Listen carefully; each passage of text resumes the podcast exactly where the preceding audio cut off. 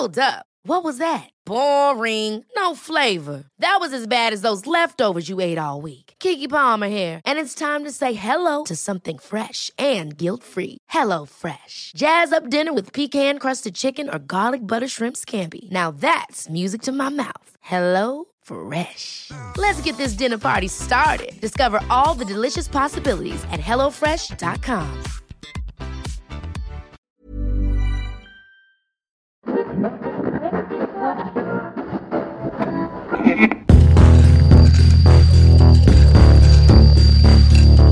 Überdosis Crime, der Podcast.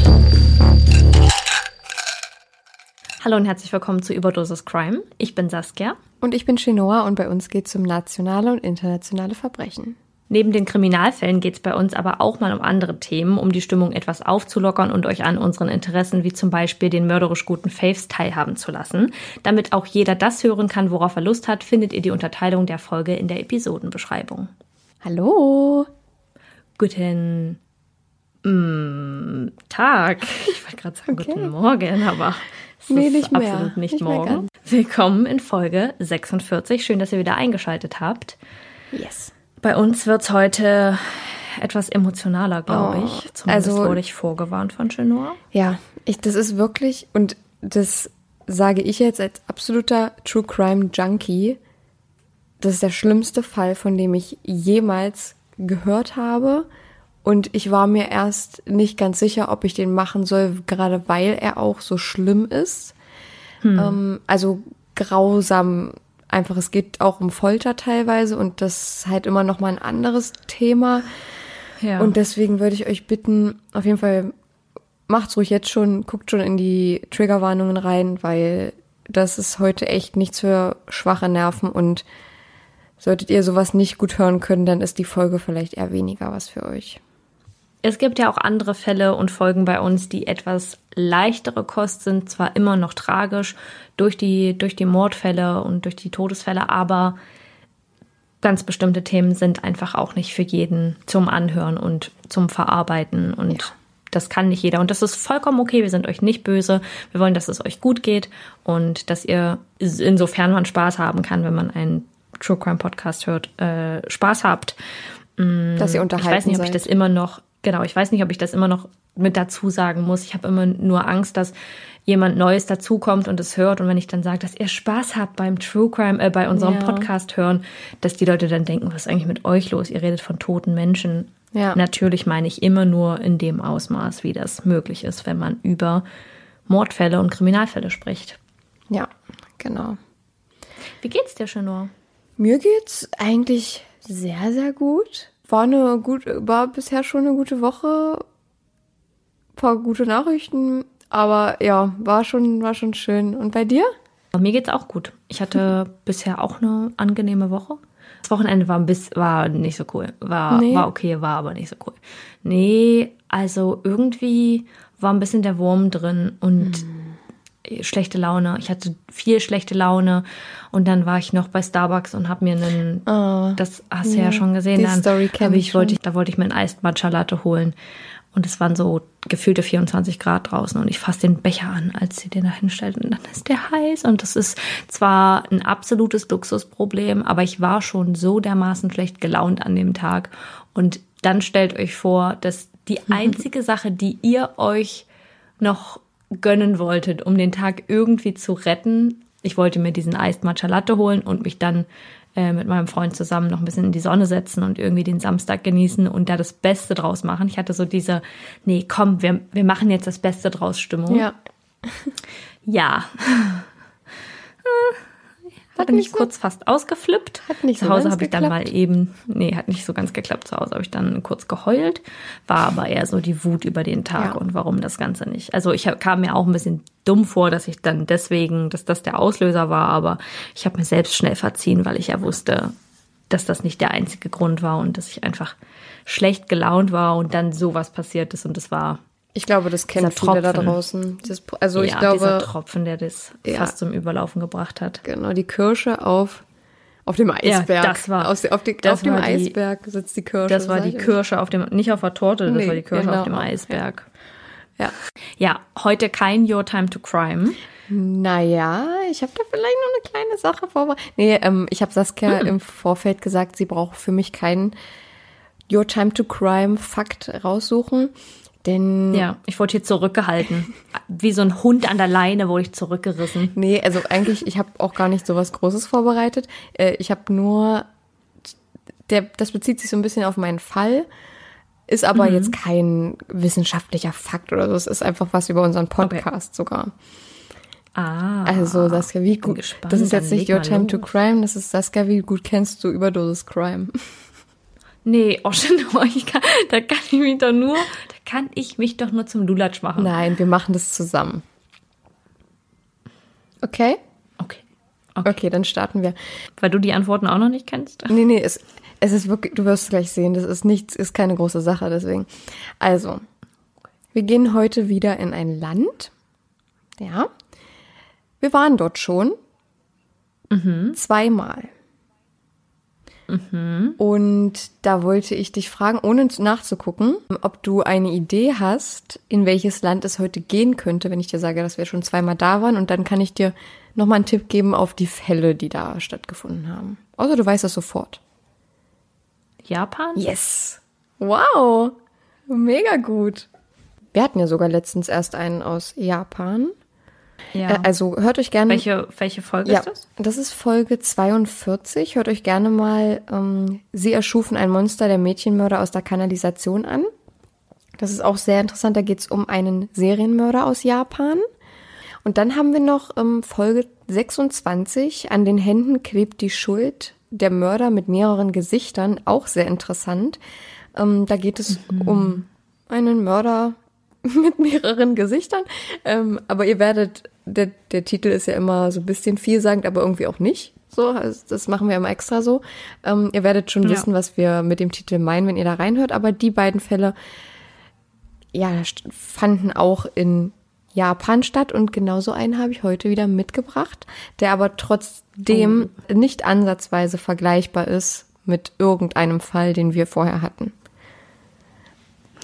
Woran liegt es, dass in Japan so viele schlimme Fälle Ja, gut, aber das ist vielleicht Entstehen. auch, ja, vielleicht ist es auch selektive Wahrnehmung, weil in den USA, wir haben ja genauso viele Fälle aus den USA eigentlich und aus England auch, aber es ist schon auffällig irgendwie. Also ich fand es auch auffällig. Ja, ich finde auch mit so einer, also klar gibt's viele amerikanische Fälle, die eine Brutalität aufweisen, die man sich nicht vorstellen kann oder mag. Aber ich finde vor allem in Japan waren die Fälle immer so, ich kann das gar nicht beschreiben. Mhm. Ich finde so Ich weiß aber, was du meinst. noch, noch krankhafter Ja. mit Details, die man, auf die man so niemals kommen ja, würde. Genau, genau. Und ich möchte auch dazu sagen, ich glaube, dass der Fall nicht ganz unbekannt ist. Ich glaube, von dem hat man auch in Deutschland gehört. Ich hatte auch Saskia gefragt, meinst du, ich soll den trotzdem machen? Und dann hatte ich auch gesehen, dass ein anderer deutscher Podcast auch schon eine Folge darüber gemacht hat. Ich hatte mir die jetzt aber nicht angehört, auch um mich nicht beeinflussen zu lassen irgendwie.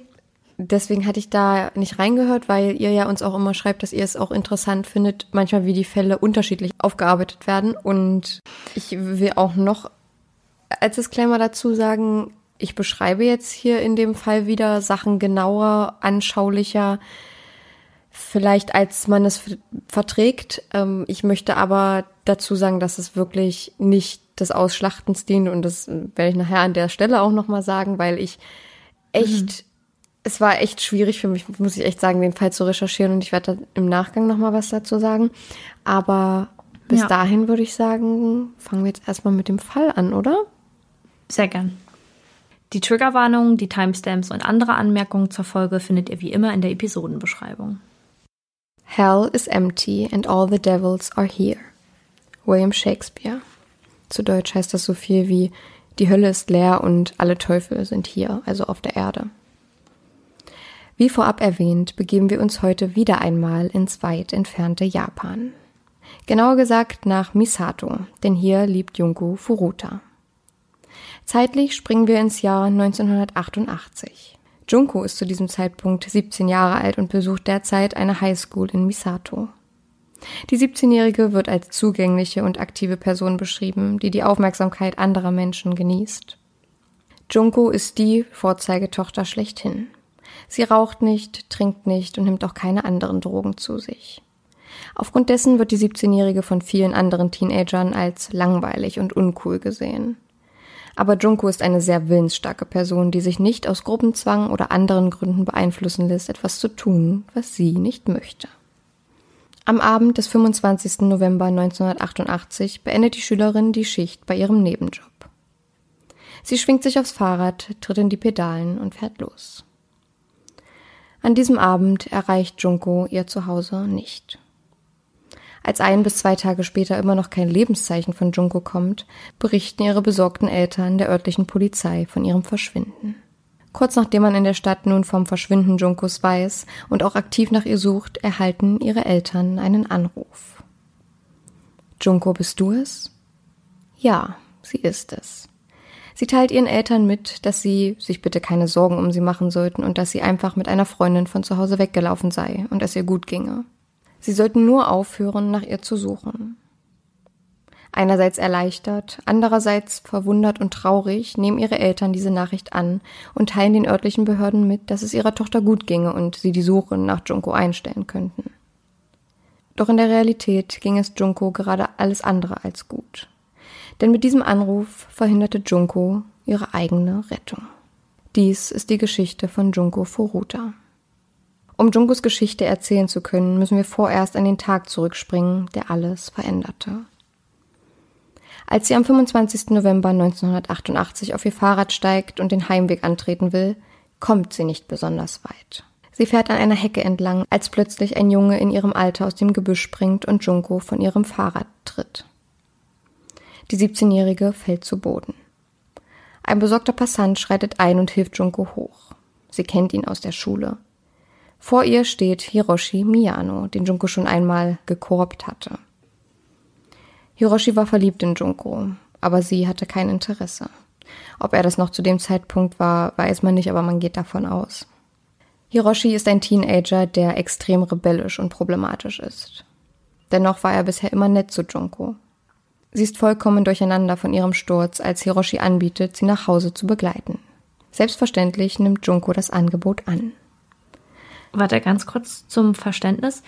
Sie wird vom Rad getreten von einem, von Hiroshi? Nee, von einem anderen, einem Jungen in ihrem Alter, der, also Hiroshi ist auch in ihrem Alter, aber ein ja. anderer Junge ist aus dem Gebüsch gesprungen und Hiroshi war quasi der Passant, der ihr aufgeholfen hat und ähm, sie jetzt nach Hause bringt. Okay. Doch statt die 17-Jährige nach Hause zu bringen, wie er es ihr versprochen hatte, führt er sie zu einem verlassenen Lagerhaus. In dem Moment, in dem sie dort ankommen, verändert sich seine Mimik. Er schubst sie in das Gebäude und beginnt laut zu werden. Hiroshi offenbart Junko seine Connections zur Yakuza und dass diese, sollte sie nicht das tun, was er verlangt, sie töten würden. Die Yakuza wird im Volksmund oft als die japanische Mafia bezeichnet. Ganz falsch ist diese Beschreibung aber nicht, denn im Grunde ist Yakuza der Überbegriff für japanische kriminelle Organisationen und Vereinigungen, deren Geschichte einige Jahrhunderte zurückreicht. Als ich zum ersten Mal davon hörte, dass Hiroshi diese Verbindungen hat, dachte ich, dass es nicht stimmen würde und er es nur sagte, um die 17-Jährige für ihn gefügig zu machen.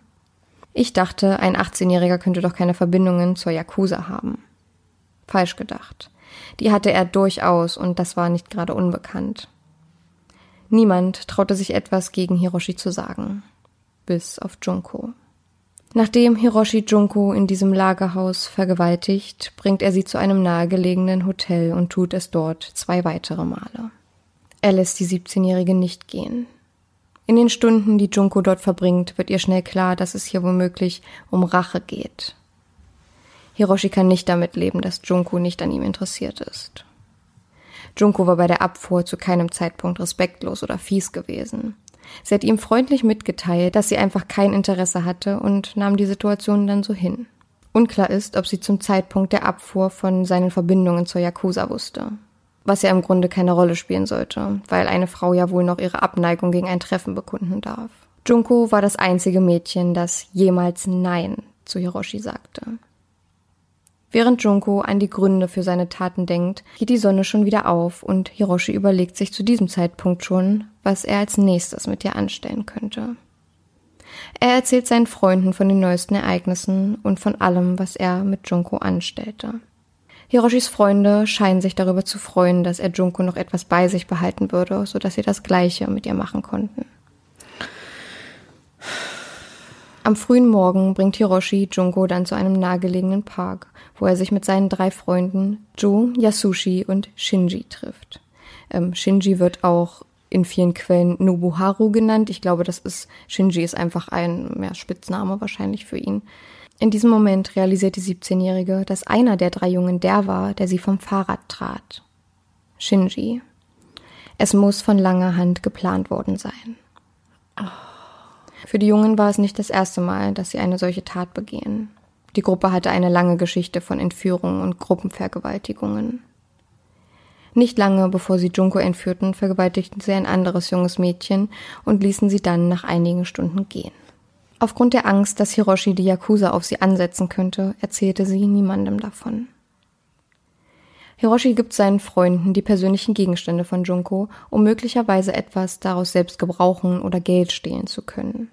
Dabei finden sie Junkos Adresse und drohen ihr, sie und ihre gesamte Familie von der Yakuza ermorden zu lassen, sollte sie nicht das tun, was sie von ihr verlangten.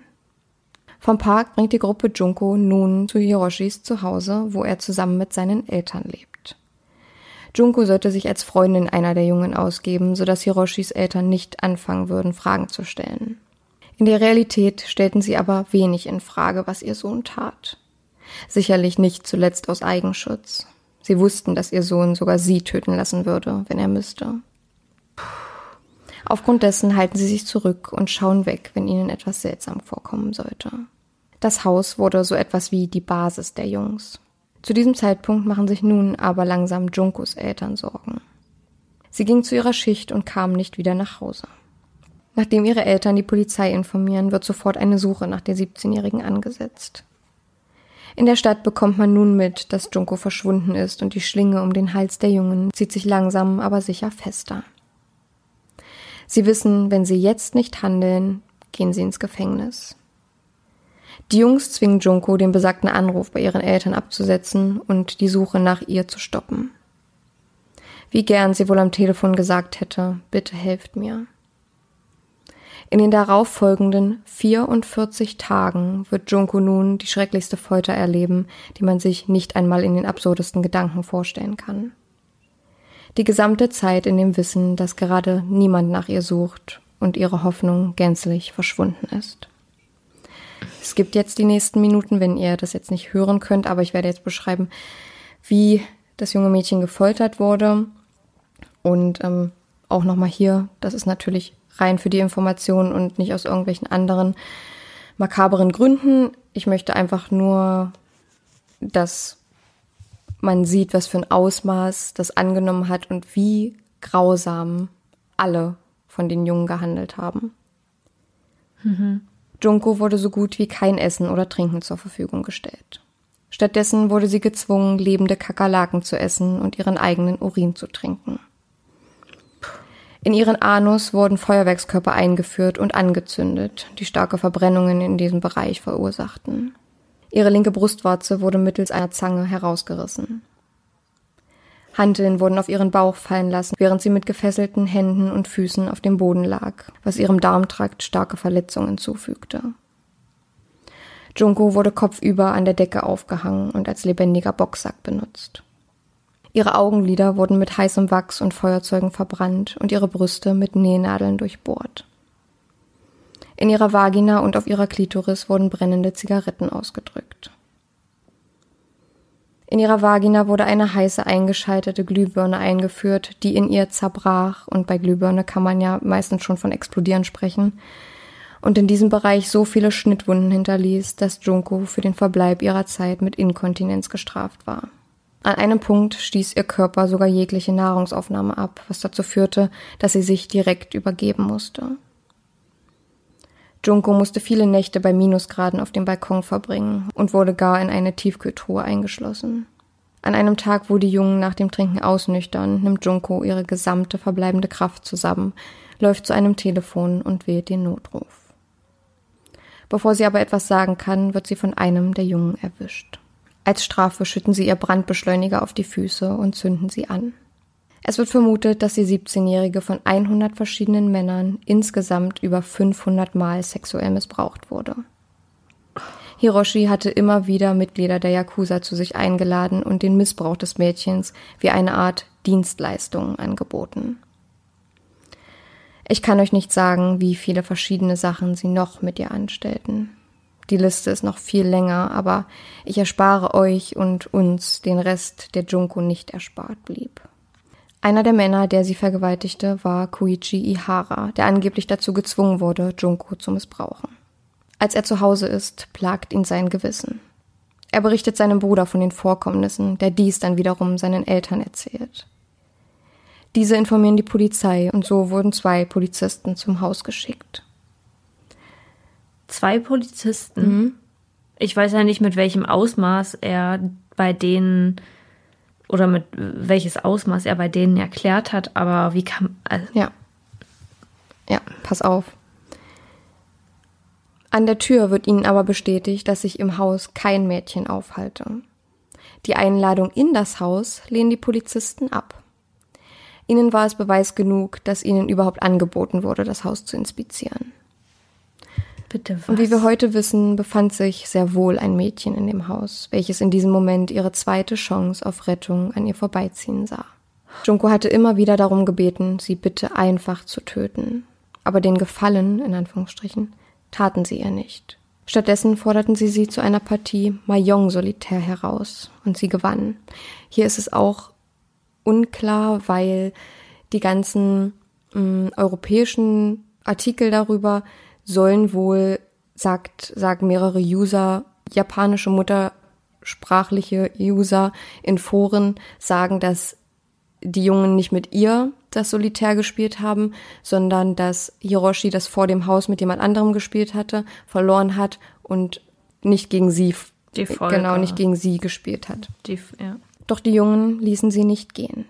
Stattdessen waren sie extrem wütend darüber, dass Junko gewonnen hatte, beziehungsweise jemand anders. Man weiß echt nicht, was da jetzt richtig ist dass sie auf sie mit einer eisernen Langhantel einschlugen, ihre Beine, Arme, Gesicht und ihren Bauch mit Hilfe von Brandbeschleuniger anzündeten. Die gesamte Tortur nach dem Spiel dauerte mehr als zwei Stunden an. Bereits schwer geschlagen, dehydriert und unterernährt, erlitt Junko Furuta einen Schock und verstarb am Tag darauf, am 4. Januar 1989. Zu diesem Zeitpunkt hatten ihre Entführer aber noch nichts von ihrem Tod mitbekommen. Es war nicht selten, dass Junko nach einer solchen Attacke bewusstlos wurde. So dachten sie, wäre es auch dieses Mal. Aber dass sie wirklich dort schon tot war, fiel den Jungs erst auf, als sie sich auch 24 Stunden später nicht bewegte. Die Gruppe kontaktierte Shinjis Bruder, um ihm mitzuteilen, dass Junko tot zu sein scheint. Eines ist glasklar. Sie müssen die Leiche loswerden. Am besten so unauffällig wie möglich. Also wickeln sie den Körper des toten Mädchens in Decken und verstauen ihn in einem Seesack bzw. einer Reisetasche. Diese Reisetasche stopften sie regelrecht in einen Rollreifenfass und füllten dieses mit Beton. Ein paar von Junkos Haaren schauten noch oben aus dem Beton heraus. Abgeladen wird das Fass schließlich auf einem Stück Land in Koto, Tokio. Niemand suchte nach Junko. Niemand wusste, dass sie überhaupt gar nicht mehr am Leben war. Die Chancen standen gut, dass sie damit davonkommen würden. Doch ein Missverständnis brachte Licht ins Dunkel und die Gerechtigkeit für Junko. Zwei Wochen nach Junkos Tod wurden Hiroshi und Joe verhaftet, als sie ein 19 Jahre altes Mädchen vergewaltigten, als sie das sexuelle Interesse an das Junko verloren. Kann doch nicht sein. Ja. Wie gewohnt wurden beide Jungen getrennt voneinander befragt, und zur gleichen Zeit war ein Doppelmord noch ungelöst, bei dem die Jungen aber, soweit bekannt, nicht involviert waren.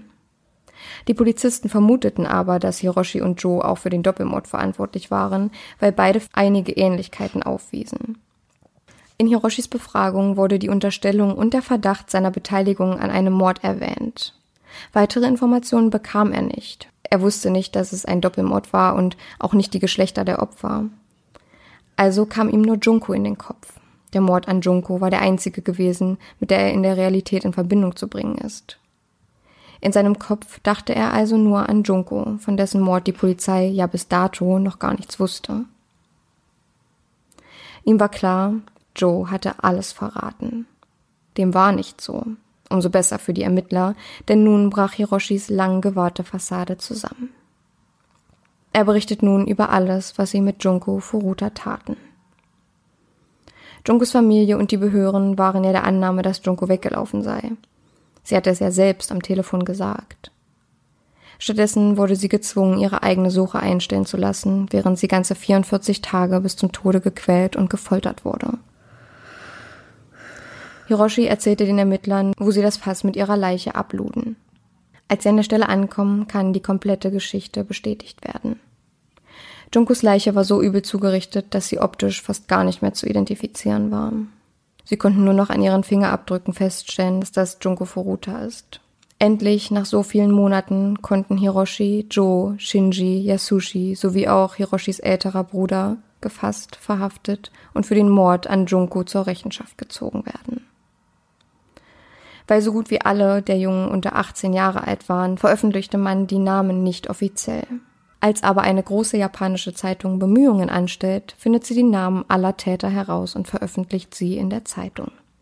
Die Herausgeber der Zeitung waren der Meinung, dass Menschen, die einem jungen Mädchen so etwas antun konnten, sich im öffentlichen Auge nicht aus der Verantwortung ziehen sollten.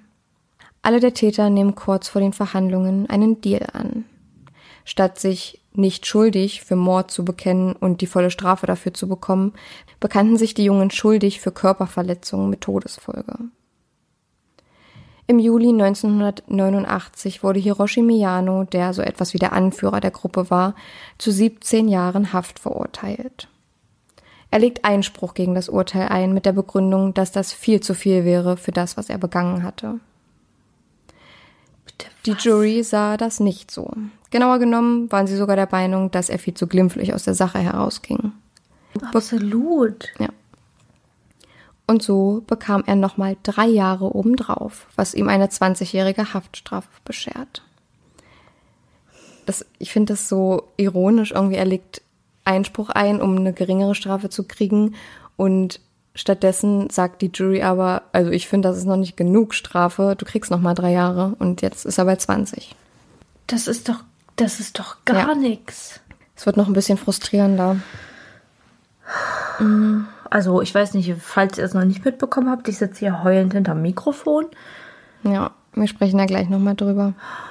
Ebenso wurde festgelegt, dass Hiroshis Familie Junkos Eltern finanziell entschädigen mussten.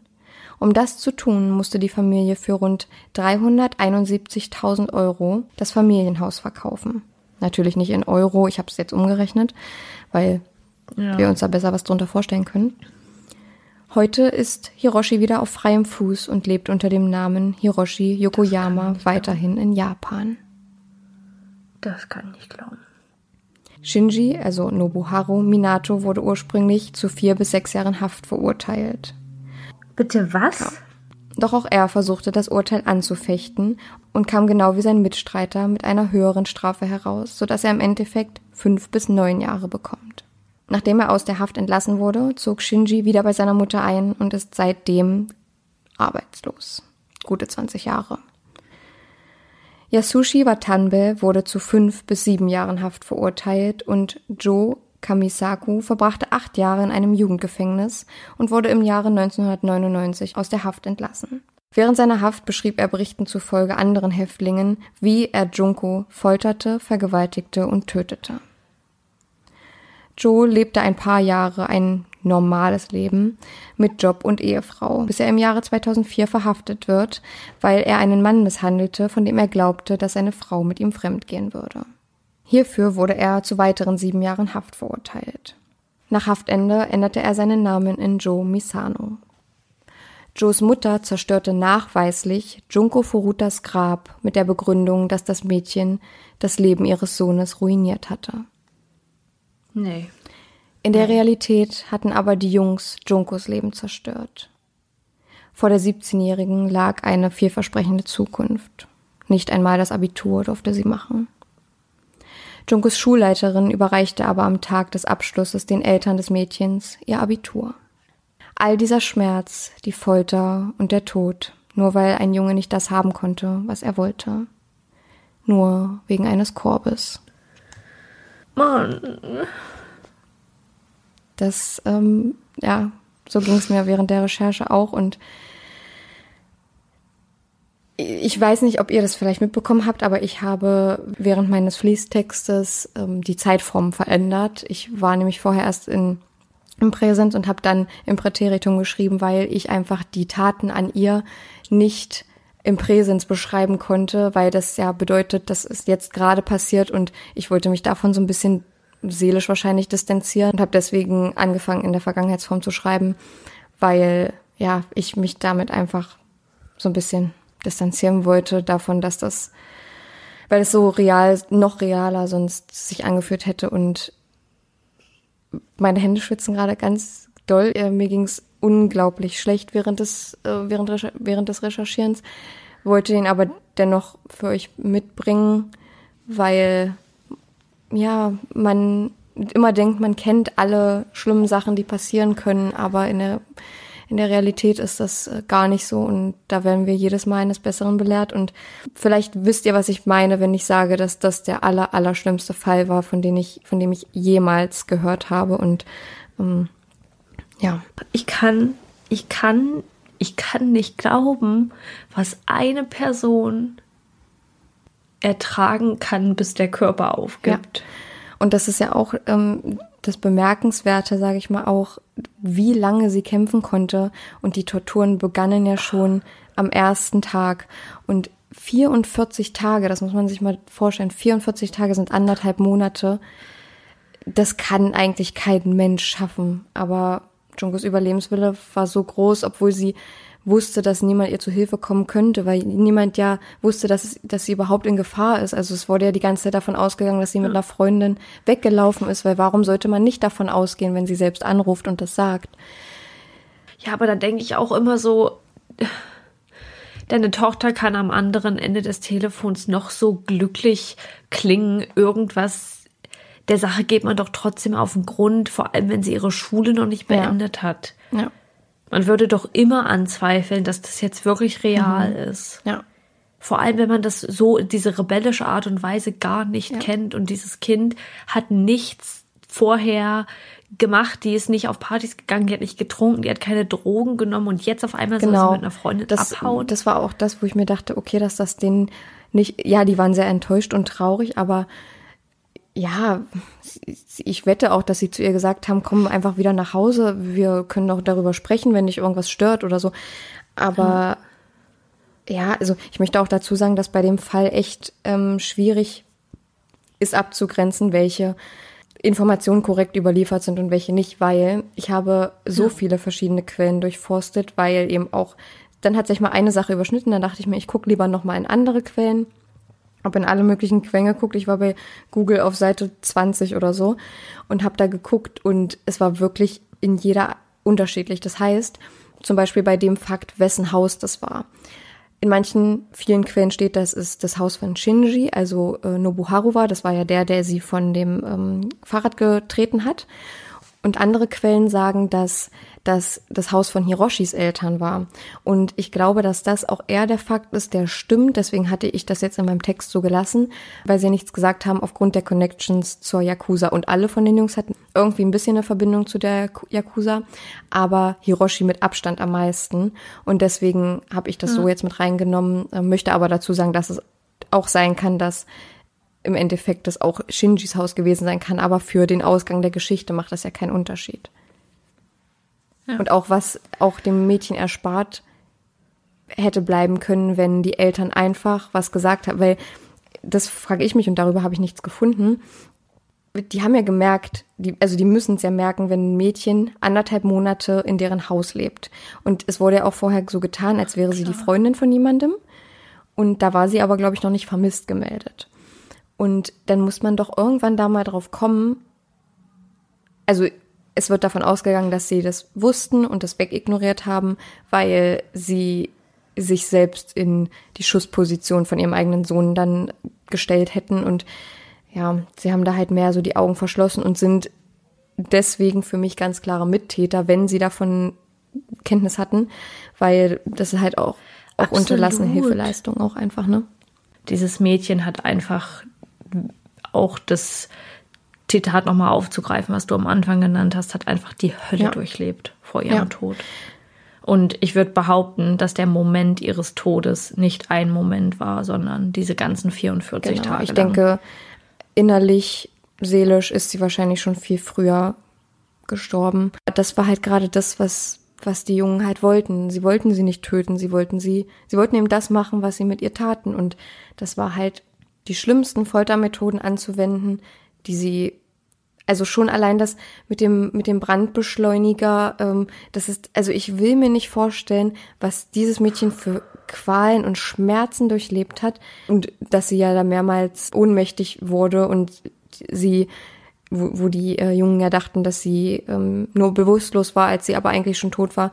Das sagt ja auch einfach schon alles. Also wenn du aufgrund von Schmerz in Ohnmacht fällst, dann ähm, Dein Körper gibt Genau. einfach auf, dein Körper möchte dich das nicht erleben ja. lassen. Und was für ein emotionales und psychisches Wrack sie gewesen sein muss in der Zeit, in der all diese Sachen passiert sind, weil dein Körper sich, ich würde behaupten, sofort anfängt, dagegen zu wehren, was da passiert, weil das der menschliche Körper nicht, sowohl der Körper als auch der Geist nicht ertragen kann. Sowas kann, sowas kann niemand ertragen und, und irgendwie aushalten. Und können wir bitte mal darüber reden, was die für Strafen Ja. bekommen haben? Es ist und wirklich alle der Täter haben, also ich habe das jetzt nicht bei jedem Einzelnen vorgelesen, aber es war jeder, der sein Urteil angefochten hat, weil jeder der Jungs der Meinung sein. war, dass die Strafe ist zu hoch gesetzt. Selbst der mit vier bis sieben Jahre ähm, Haft, der war auch der Meinung, das ist viel zu hoch gegriffen. Und auch der Fakt, dass, was du auch vorhin vorgelesen hast und wo du auch schon einen Kommentar zu abgegeben hast, dass, dass das Urteil angefochten wird und die Staatsanwaltschaft dann sagt, nee, also eigentlich verdient ihr sogar Ja. mehr. Drei Jahre. Was soll das? Das ist lächerlich. Das ist respektlos dem Ja. Opfer gegenüber. Ja, definitiv. Das ist, als würden sie diese ganze Sache nochmal ins Lächerliche Mhm. ziehen. Ja. Diese Jungs hätten, da hätte jeder einzelne von denen lebenslänglich Ja, das ist genau- weggesperrt, dass die Personen auch wieder jetzt auf freiem Ja. Fuß sind. Das kann ich Ja. nicht glauben. Also man muss auch sehen, dass die Strafen ja so gewählt wurden, weil sie ja unter 18 waren. Tut für mich dem keinen Abbruch, weil mit 17, finde ich, sollte man auch klar darüber sein, über seine Taten und das reflektieren können. die sind sich ganz genau, Genau, klar ja. gewesen. Das ist kein Versehen gewesen von einer Person, die seine erste Freundin hatte und da vielleicht eine Grenze überschritten hat, weil er vielleicht nicht die Grenzen mitge mitgegeben Ja. bekommen hat, wie sie eigentlich aufgezogen werden sollten. Die haben eine Vergangenheit von Vergewaltigungen gehabt, die sie nee, nee. Ja, die waren super vorbestraft Also auch die waren sich ganz genau, ja, die waren sich ganz genau bewusst, was die da tun Genau. Und und haben das Und genossen. deswegen ähm, hat ja auch die, die Zeitung gesagt, wer so einem, wer einem Mädchen sowas antun kann, Ja. der verdient auch, dass Ja. sein Name öffentlich ist und das Bin und deswegen haben sie sie ja auch geändert im Endeffekt. Ich meine, das ist natürlich auch in Anführungsstrichen ein leichtes für die, den Namen zu ändern und ein neues Leben zu beginnen in einer anderen Stadt, obwohl man, denke ich, in ganz Japan von diesem Fall gehört hat. Gleichzeitig ist es auch immer so schwierig mit diesen, mit diesen Tätern, ähm, warum man die Namen verbirgt und warum man solche Fälle eigentlich versucht flach zu halten, ist, dass man ja keine Nachahmer Genau. haben möchte. Irgendjemand wird, irgendjemanden wird es geben, der sich an diesem Fall aufgeilt und das ist das Allerschlimmste auf der Ja. Welt. Das ist das, das kann man sich nicht ausmalen, aber gleichzeitig bin ich der absoluten Meinung, dass diese Menschen keine, keine Sekunde und kein Stück Respekt Ja. von, von anderen verdient haben. Ich bin, ich bin ein Mensch, der sagt, jeder, jeder Mensch hat Respekt verdient. Aber diese Jungen ganz Ja. bestimmt nicht. Ja, richtig. Also auch so viele Leute, die davon mitgewusst haben. Klar, das ist natürlich auch eine kriminelle organisierte Gruppe, ähm, die Yakuza. Aber Ja. an manchen Tagen äh, wurde so ausgesagt, wurde sie von äh, zwölf Männern an einem Tag vergewaltigt. Und man muss sich mal diese Zahl vor Augen halten, dass also 500 Vergewaltigungen insgesamt in 44 Tagen, 500 Vergewaltigungen von 100 verschiedenen Männern, die alle davon wussten und nur einer davon hat ein schlechtes Gewissen. Ich weiß nicht, wie inwiefern man glauben kann, dass der wirklich gezwungen wurde, sie zu vergewaltigen, aber das sagen mehrere mhm. Quellen aus. Und nur einer von denen hatte ein schlechtes Gewissen und hat es jemandem erzählt. Und es hätte was daraus resultieren müssen. Die Polizisten hätten nicht gehen dürfen und hätten die, die das Angebot annehmen müssen, das, das, Haus, ja, das Haus zu inspizieren. Und diese Polizisten wurden auch entlassen. Also das hier mal nur an der Stelle. Ja. Das ist auch wohl das Mindeste, ja.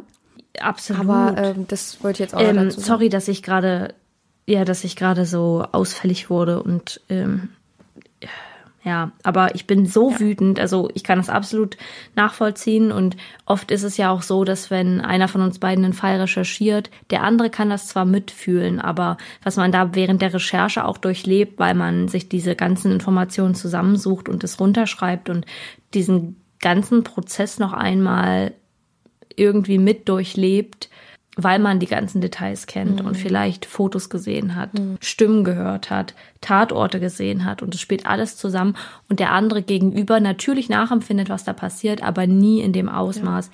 Aber heute ist so ein Fall, wo ich zu tausend Prozent verstehen kann, warum du so wütend warst und warum du, Chanel hatte mir auch ein Foto geschickt, hatte so ein bisschen Pipi in den Augen beim ja. Recherchieren warum ich beim Zuhören habe hier Rotz und Wasser geheult ja. eben gerade, weil ich das nicht ertragen konnte und allein die Fakten nicht ertragen ja. zu können.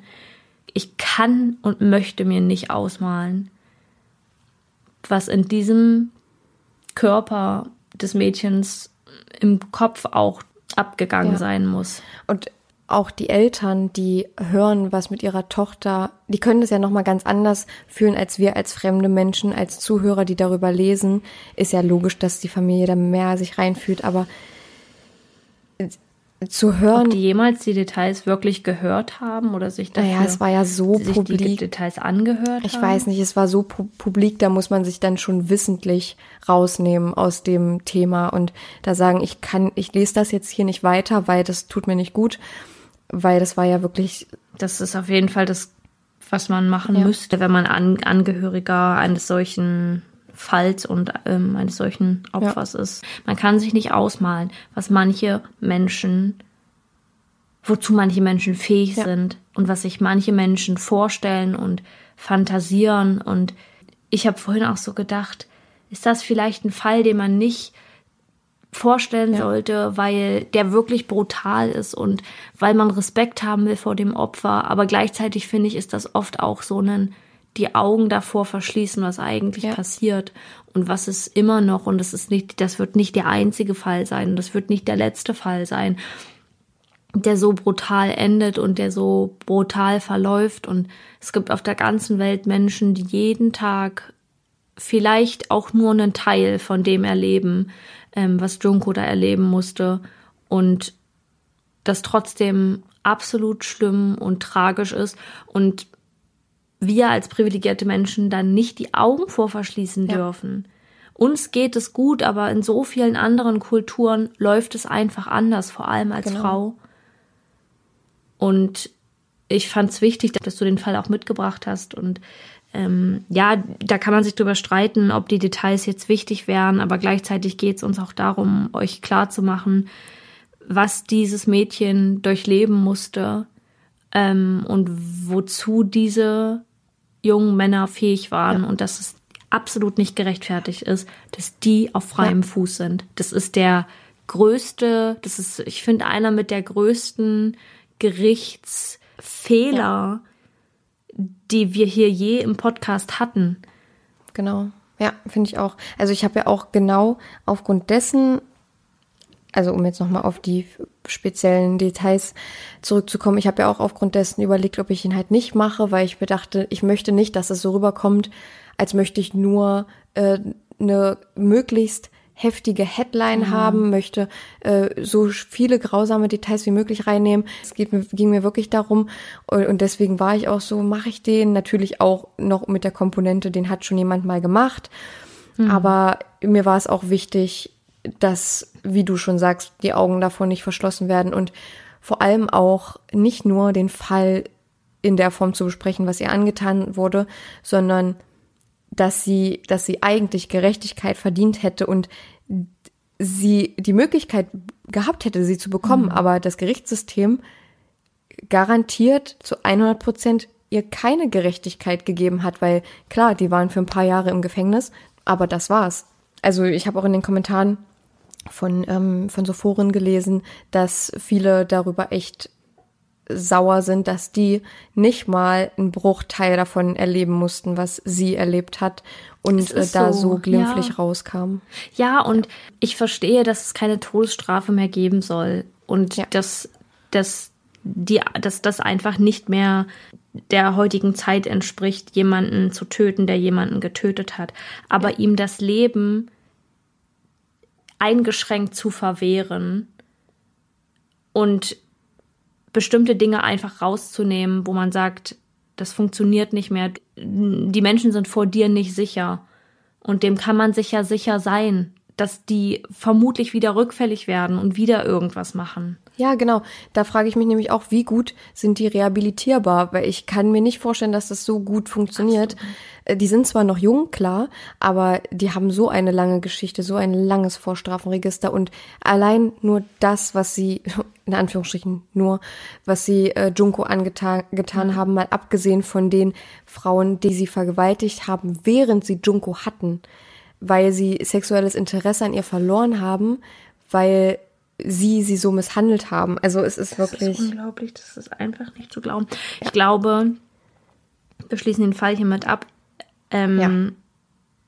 Man kann als letzte Worte dazu noch sagen, dass Junko meinen allergrößten Respekt hat und dass ja. sie so lange durchgehalten hat, dass ihr Überlebenswille so stark war, dass sie nach den Malen, die sie in Ohnmacht gefallen ist, immer wieder aufgewacht ist und wieder versucht hat, sich selbst zu retten, obwohl sie wusste, dass es fast mhm. keine Möglichkeit gibt, da rauszukommen und dass es für sie keine Chance gibt. Ja. Und sie trotzdem diesen, dieses letzte Stück Hoffnung immer wieder, diesen letzten Funken, der da vermutlich in ihr war, immer wieder versucht hat zu greifen und zu sagen, ich probiere das jetzt,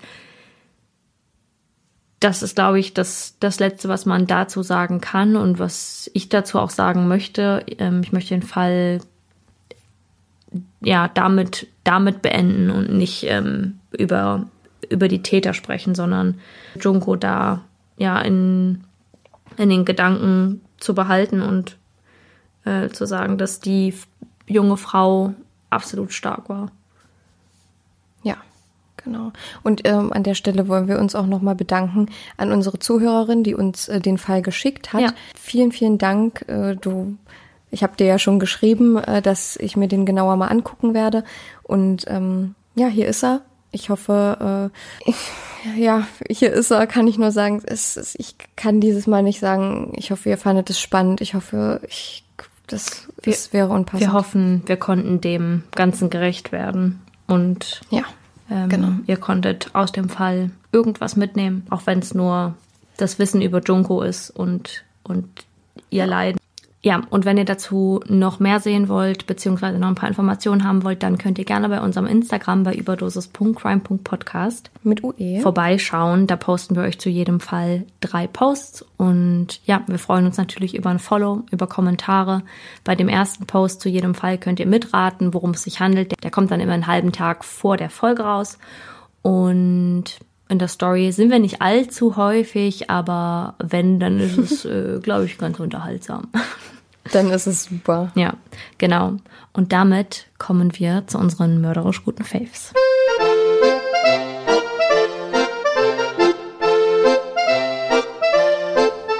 Yes. Ich hoffe, wir können damit euch wieder ein bisschen hochholen ja. von dem Fall und uns natürlich irgendwie auch. Wisst ihr, was wir jetzt mal machen? Wir atmen jetzt mal alle tief ein und aus. Und jetzt fokussieren wir uns auf etwas Positives. Hast du, Fand ich gut. Hast du einen Favoriten? Ja, ich habe einen. Ich habe sogar mehrere wieder mal. Oh. Nee, ich habe ähm, ich habe mir neue Schuhe bestellt. Mm. Ähm, Jordans, meine allerersten. Ja, I know, ich bin ein bisschen spät äh, zu dem Trend. Aber ich ich habe immer echt schwierig welche bekommen. Entweder waren die in meiner Größe immer ganz ausverkauft. Ähm, und ich habe einfach keine Zeit, mich bei so einem Release da anzumelden. Es, also sorry an alle Schuhliebhaber, aber ähm, ich, ich liebe auch Schuhe, ne? Äh, aber ich habe einfach nicht die Nerven dafür, mich, mich in so eine Warteliste da einzuloggen und dann da ewig zu warten. Ne, Leute? Kann ich Das ist verstehen. natürlich auch Kann ich verstehen. Genau. Und äh, jetzt habe ich welche, bin super froh, habe auch nur ein halbes Vermögen dafür bezahlt. Ich kann jetzt meine, äh, meine Niere verkaufen. Ja, also das ist mein erster Favorit, da wollen wir jetzt gar nicht so viel von sprechen, weil, wie gesagt, ist halt, ist halt, Ist halt ein Schuh. late to the party. Ist halt ein Es ist ein Schuh und äh, late to the party, deswegen, ja, ich freue mich einfach sehr. Ich habe auch, ich habe vielleicht auch ein bisschen, ähm, bin auch vielleicht ein bisschen gesprungen, als ich die ausgepackt habe, aber ist ja, ist ja nicht. Und meine Oma, ähm, die kennt sich beruflich bedingt von früher sehr, sehr gut mit Schuhen und Schuhwerk und ähm, alles, was mit Schuhen zu tun hat, aus und äh, sie hat gesagt, dass sie sofort erkennt, dass das gute Schuhe sind Aha. an der Verarbeitung und so. Und jetzt werden wahrscheinlich welche kommen und sagen, ja, aber so gut ist das jetzt auch nicht verarbeitet. Ja, okay. Nehme ich dann auch so hin. Ähm, mein zweiter Favorit, mein eigentlicher Favorit ist eine Veranstaltung, wo ich war in der Mercedes-Benz Arena. Da war ich auf einer Comedy-Veranstaltung und das war super cool. Ich, also es gab super leckeres Essen. Echt? Was gab's denn? Äh, also die Burger in der Mercedes-Benz Arena in Berlin sind der Oberhammer. Wirklich, ich habe zwar keinen gegessen, aber ich habe mal abgebissen und ich hätte mir sowas von einen holen müssen, aber ich habe mir dann gedacht, nee, nicht, dass ich dann irgendwie Bauchschmerzen kriege und dann sitze ich hier mit Bauchschmerzen und kann nicht lachen. und ähm, man konnte leider bei dem bei der, bei der Buchung des, der Plätze keinen Platz auswählen. Man wurde zufällig an, auf einen Rang gesetzt oder so. Und dann haben wir einfach am Oberrang gesessen. Und ich habe eigentlich keine Höhenangst, aber eine weitere Person, die da war, hatte ein bisschen Höhenangst. Und ich muss sagen, ich, das ist, ich kann das echt gut ab, ne? Aber auf dem Oberrang in der Mercedes-Benz Arena, das erschlägt dich erstmal, wenn du da oben ankommst. Ich habe das Ausmaß wurde mir erst klar, als ich mich dahingestellt habe. krass. Auf Fotos sieht das alles gar nicht so schlimm aus, Ja. aber ich stand da und mir ist echt so ein bisschen das Herz in die Hose gerutscht. Es kann natürlich nichts passieren, ne? Aber ich stand da und ich habe mir gedacht, wenn ich jetzt noch Höhenangst hätte, dann könnte ich das, glaube ich, hier nicht genießen. Ach, krass. Ja. Wenn ihr da schon mal auf dem Oberrang saßt, Leute, dann wisst ihr, wovon ich rede. Aber ich muss sagen, es war trotzdem mega cool, mega witzig, hab gut gelacht. Und es war tatsächlich, obwohl es relativ wenig organisiert war, richtig gut organisiert. Also es war offiziell nicht organisiert durch irgendwie, ja, es gab schon irgendwelche Leute, die da standen vor den Eingängen, aber es war freie Platzwahl. Und trotzdem, und es waren 12.000 Leute, das müsst ihr euch mal vorstellen Ach, herrje. zwei Tage in Folge. Ja, also wer zwei Tage in Folge das, die Mercedes-Benz Arena füllen kann, also Krass. Props. Und es hat trotzdem es so viele Leute waren, trotzdem es so eine große Location war, so gut geklappt und es gab keinen Stress. Es war halt auch ein richtig entspanntes Publikum. Es war, alle waren so super unterschiedlich, dass gar keine äh, Konflikte entstehen können. Da waren auch Leute, die waren super alt, Ja. schon fast, also schon 35. Oh, dachte, Nee. Joke. ja, naja, so, so 31. Nein, ähm, so, äh, so, wo ich mir schon dachte, die können auch schon in Rente sein. Also bin ich ganz ehrlich. Äh, und dann waren halt ganz junge Leute, also ganz verschiedene Arten von Leuten. Und das fand ich irgendwie so cool, weil ich war schon mal in einer ganz anderen Veranstaltung in der Mercedes-Benz Arena zu einem Konzert.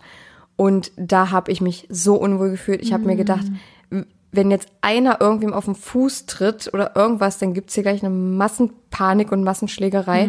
Und das, ich habe mich da so unwohl gefühlt. Und da habe ich mich echt wohl gefühlt von den Leuten her. Ja. Nur halt von der Höhe war jetzt natürlich nicht so, ne?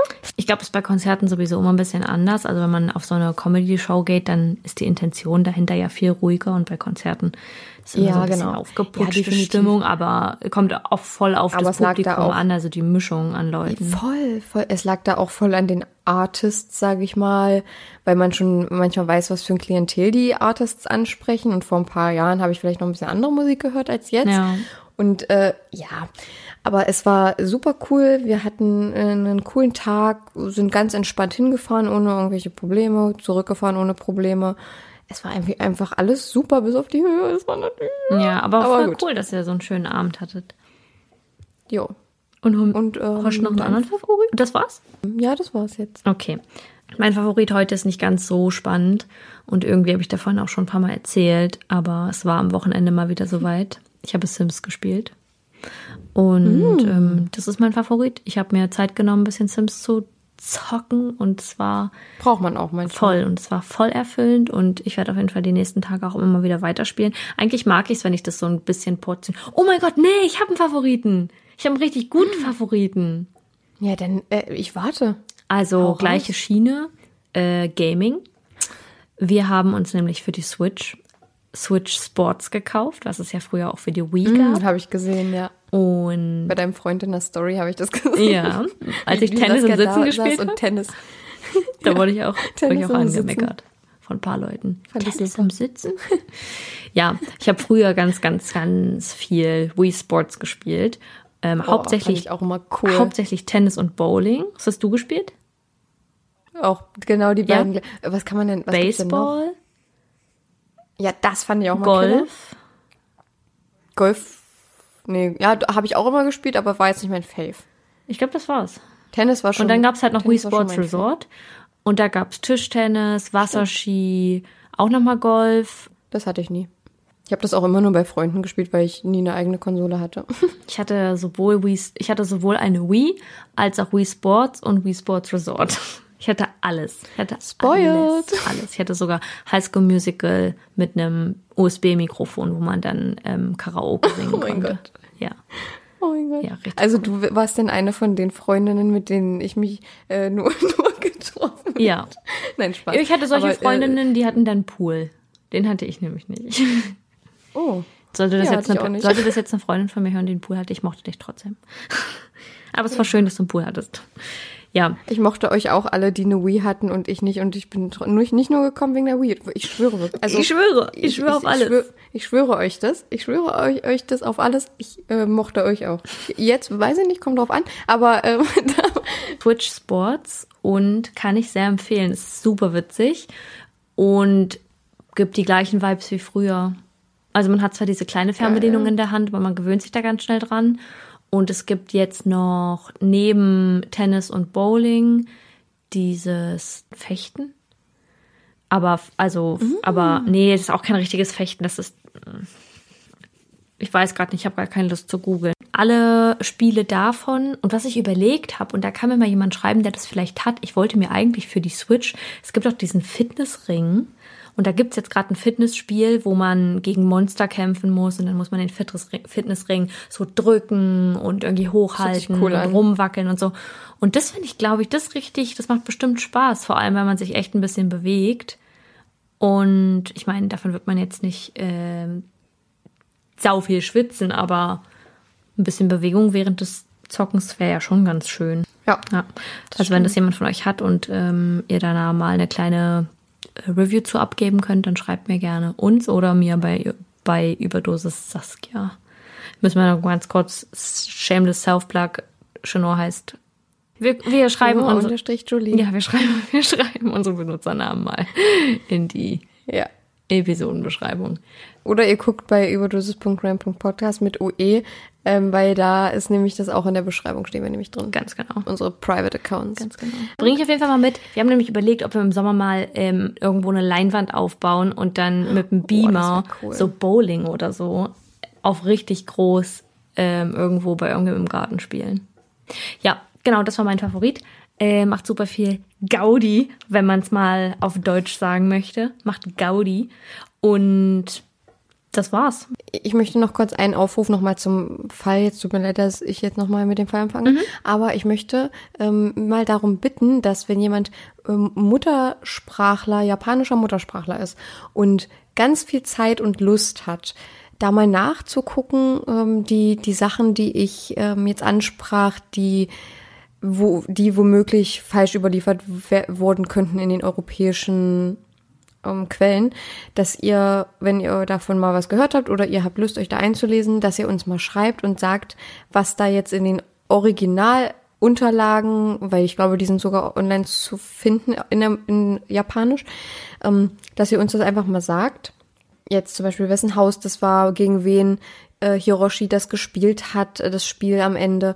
Das äh, würde mich mal sehr interessieren. Ich kann leider kein Japanisch, konnte jetzt nur die europäischen Quellen nutzen, die ja teilweise angeblich ähm, nicht so richtig manchmal sein sollen, beziehungsweise falsch überliefert wurden aus irgendeinem Grund.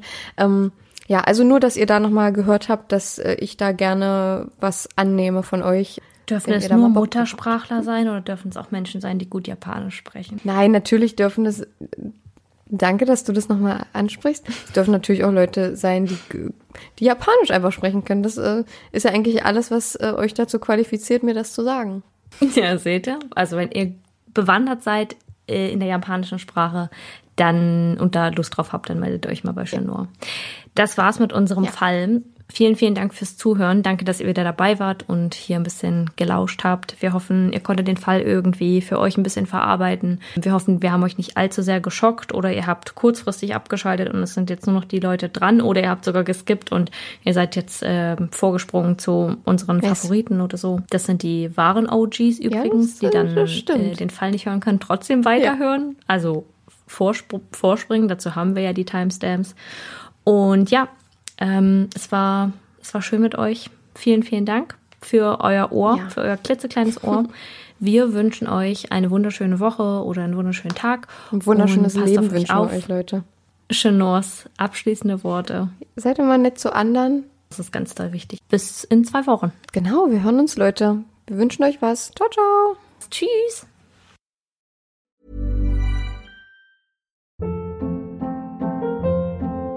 Hold up. What was that? Boring. No flavor. That was as bad as those leftovers you ate all week. Kiki Palmer here, and it's time to say hello to something fresh and guilt-free. Hello Fresh. Jazz up dinner with pecan-crusted chicken or garlic butter shrimp scampi. Now that's music to my mouth. Hello Fresh. Let's get this dinner party started. Discover all the delicious possibilities at hellofresh.com.